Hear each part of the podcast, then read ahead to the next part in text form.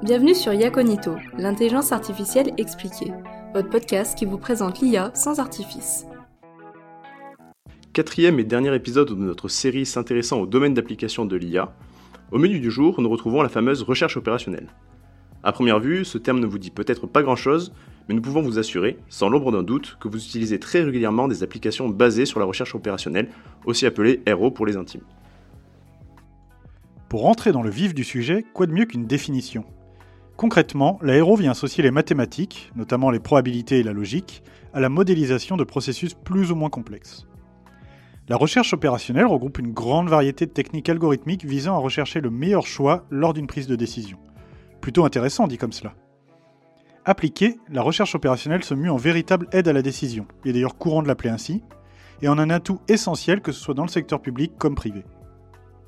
Ce domaine d'application trouve de nombreux débouchés relatifs à l'ingénierie des systèmes et aux systèmes d'information, mais pas que, et nous le verrons un peu plus loin. Pour retrouver les origines de ce domaine, il faut remonter quelques siècles en arrière jusqu'au XVIIe. Oui, ça fait loin. Si elle n'est pas vieille comme le monde, la recherche opérationnelle est donc un domaine de recherche existant depuis plusieurs siècles. Tour à tour, plusieurs éminents scientifiques se sont penchés dessus. Nous pouvons citer Blaise Pascal, qui s'est intéressé à la résolution de problèmes de décision grâce à l'espérance mathématique, mais la recherche opérationnelle telle que nous la connaissons serait plutôt née au début du siècle dernier, en 1913 plus précisément grâce à Harris et Wilson et leur formule éponyme, aussi appelée formule du lot économique ou même quantité économique de commandes. Ceux-ci étudièrent la gestion des stocks et des commandes. Le but était de déterminer le volume de commandes optimal en prenant en compte plusieurs variables telles que le niveau de demande d'un produit, le coût associé à la commande et le coût de stockage. Toutefois, si ces travaux marquent la naissance de la discipline, elle ne prendra une véritable ampleur qu'avec la Seconde Guerre mondiale et la création d'une équipe de recherche opérationnelle par le Royaume-Uni, dirigée par un certain Patrick Blackett. La première application est donc militaire et cherche à déterminer l'implantation idéale de radars. Après-guerre, la recherche opérationnelle va connaître un boom, comme de nombreuses autres disciplines grâce aux nouveaux ordinateurs disposant de puissances de calcul décuplées. Pour faire simple, le domaine de la recherche opérationnelle se divise assez aisément en trois grandes catégories d'applications portant sur la nature même des problèmes qu'elle vise à résoudre, à savoir des problèmes dits aléatoires, combinatoires ou concurrentiels. Si vous le voulez bien, commençons par les problèmes aléatoires.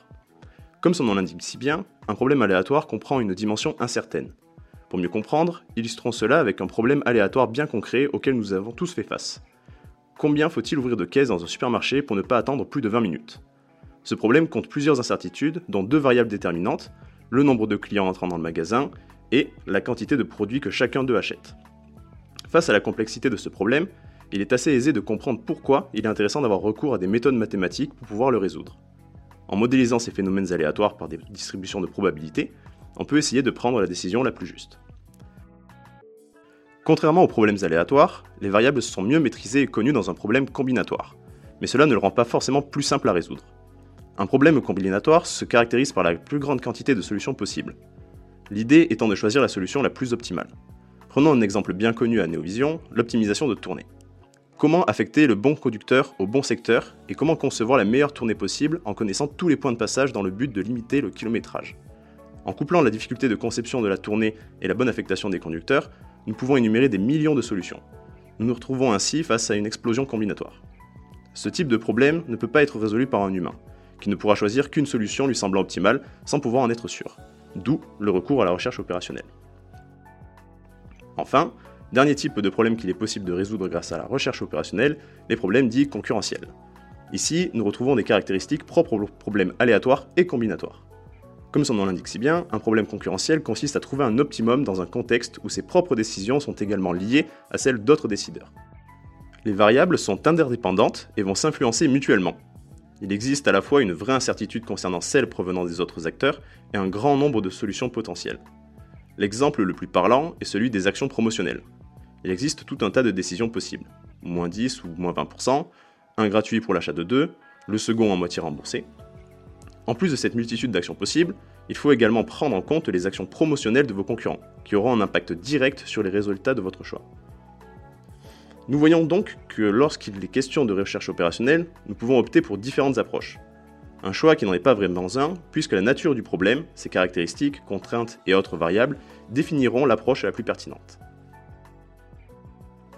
Effectivement, il n'existe pas de méthode définie pour résoudre un problème de recherche opérationnelle parce que, comme présenté précédemment, les problèmes en question peuvent être très variés. La méthode choisie est dépendante de la situation dans laquelle on se trouve et, même pour un problème donné, il va évidemment exister de nombreuses façons différentes de le résoudre. Néanmoins, tout n'est pas perdu. Une première étape fondamentale de tout problème de héros est de réussir à modéliser le problème pour le ramener sous une forme abstraite que l'on sait résoudre. Prenons l'exemple discuté plutôt de l'optimisation de tournée il peut se réduire à ce qu'on appelle le problème du voyageur de commerce. Ce problème mathématique bien connu consiste à trouver le chemin le plus court passant par un ensemble de villes définies.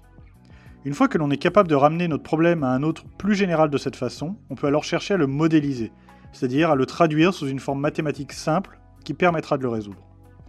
Dans le cas du voyageur de commerce, on peut classiquement représenter le problème sous la forme d'un graphe mathématique. C'est-à-dire qu'on fait une abstraction du problème pour ne le représenter plus que comme un ensemble de nœuds, qui sont les villes, connectés par des arêtes, c'est-à-dire les liens entre ces villes, et ces arêtes étant plus ou moins chères pour représenter la distance entre les villes. Une fois cette abstraction réalisée, il est plus simple de trouver une solution. De manière plus générale, c'est la modélisation mathématique qui va déterminer la méthode que l'on utilise. Nous allons en citer quelques-unes ici pour donner un aperçu du domaine sans viser l'exhaustivité. Une méthode régulièrement utilisée en aéro est ce qu'on appelle la programmation linéaire. Contrairement à ce que peut laisser penser son nom, il s'agit avant tout d'une méthode mathématique souvent utilisée pour trouver la solution d'un problème combinatoire. C'est-à-dire que l'on va chercher à trouver une combinaison de valeurs permettant, par exemple, de minimiser une fonction de coût. Un algorithme connu du domaine pour résoudre ce problème est celui du simplex. Le problème devient plus complexe lorsque les valeurs que l'on cherche à trouver sont, au moins en partie, des nombres entiers. Et puisque nous parlions un peu plus tôt de graphes, de nombreux algorithmes spécifiques ont été développés pour ce genre de modélisation. Une branche des mathématiques, la théorie des graphes, s'intéresse en effet à la résolution de problématiques liées à des graphes. Il s'agit notamment du genre de modélisation utilisé pour résoudre automatiquement un certain nombre de jeux, tels que les échecs ou le Go. Si le problème est plus complexe et qu'il ne peut être modélisé sous cette forme mathématique, on va alors s'orienter vers des méthodes qui recherchent une approximation. C'est-à-dire qu'on n'est pas sûr de trouver le résultat optimal, mais qu'on va chercher à en donner une approximation la plus proche possible. Ceci est par exemple le cas pour les problèmes que l'on dit NP complet. Pour résumer grossièrement, ce que signifie ce terme, c'est qu'il s'agit de problèmes dont il est rapide de vérifier la faisabilité d'une solution, mais presque impossible d'énumérer l'ensemble des solutions possibles. Pour ce genre de problème, on va utiliser ce qu'on appelle des méta-heuristiques. Ce terme un peu barbare décrit des méthodes générales qui vont spécifier une procédure de recherche itérative permettant de s'approcher petit à petit d'une solution. Elles sont basées sur des processus aléatoires pour trouver de nouvelles solutions et sont souvent inspirées de processus naturels. Par exemple, l'algorithme du recuit simulé tire son inspiration de la physique, les algorithmes évolutionnaires s'inspirent de l'évolution naturelle, et l'algorithme de la colonie de fourmis, lui, du comportement de ces insectes. Pour ce genre de problème complexe, où une résolution purement mathématique n'est pas possible, on utilise parfois de l'apprentissage par renforcement. Ce type d'apprentissage automatique est très différent dans son fonctionnement des apprentissages supervisés et non supervisés. Nous en avons déjà un peu parlé dans les premiers épisodes et un épisode plus conséquent y sera consacré.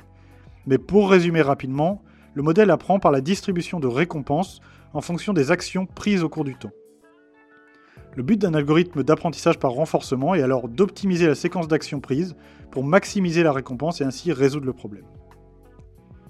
C'est donc la modélisation du problème qui est capitale en héros et par conséquent, l'apport des données est très différent lorsqu'on compare à d'autres domaines applicatifs de l'IA tels que ceux présentés dans les épisodes précédents.